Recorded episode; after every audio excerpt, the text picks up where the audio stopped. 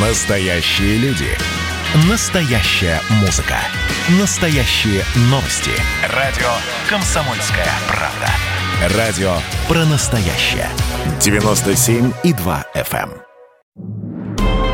Путь воина на радио «Комсомольская правда». Или лайфхаки древних мастеров, которые помогут победить конкурентов сегодня. Здравствуйте, я Михаил Антонов. Каждый день мы ведем борьбу за власть. Один неправильный ход может заставить отступить на несколько позиций назад. Как не попасть в сеть конкурентов и выйти победителем тогда, когда вас затягивают в сомнительные игры? Чем можно противостоять противнику и обезвредить жало его нападок? Ваше благосостояние, ваша жизнь, ваша репутация зависят не от силы, а от тактики, которую вы выберете в борьбе за место под солнцем. Необходимо заранее знать возможные манипуляции противника, чтобы вовремя дать ему отпор и сохранить свою репутацию. За опытом мы обратимся к книге по военной тактике. 36 стратегем. Совет дня. Стратегема 20. Она рекомендует «Лови рыбу в мутной воде». Создай путаницу и используй ее, чтобы приблизиться к своей цели. Все время взбалтывай воду, перемешивай ее, чтобы рыба ничего не видела, и ты мог бы ее поймать. Это значит запутывай врага, чтобы он не знал, где правда, а где нет. Запутавшийся враг уязвим в любой ситуации. Каждый день передовые части должны идти вперед, чтобы изматывать соперника морально. Пусть твои пожилые и слабые солдаты продираются сквозь заросли и поднимают пыль, бьют в барабаны и кричат. Пусть они ходят взад и вперед, кто идет направо, кто-то налево. Их генерал в конечном итоге обязательно устанет от этой суеты. Войска будут напуганы. В этой ситуации враг не посмеет выступить вперед. И вот тогда можно будет выступить со своей армией. И сметенный враг будет разбит.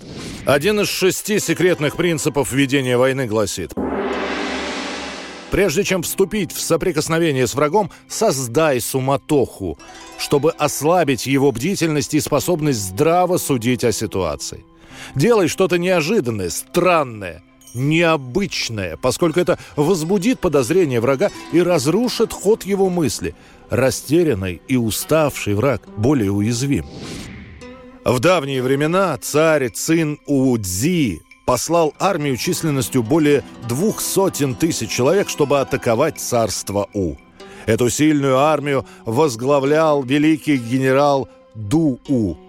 Он прибыл в город Юсянь, приказал своему подчиненному тайно переправиться ночью через реку, взяв с собой всего две сотни солдат. Так и сделали. Все люди переоделись в форму воинов У и спрятались в засаде.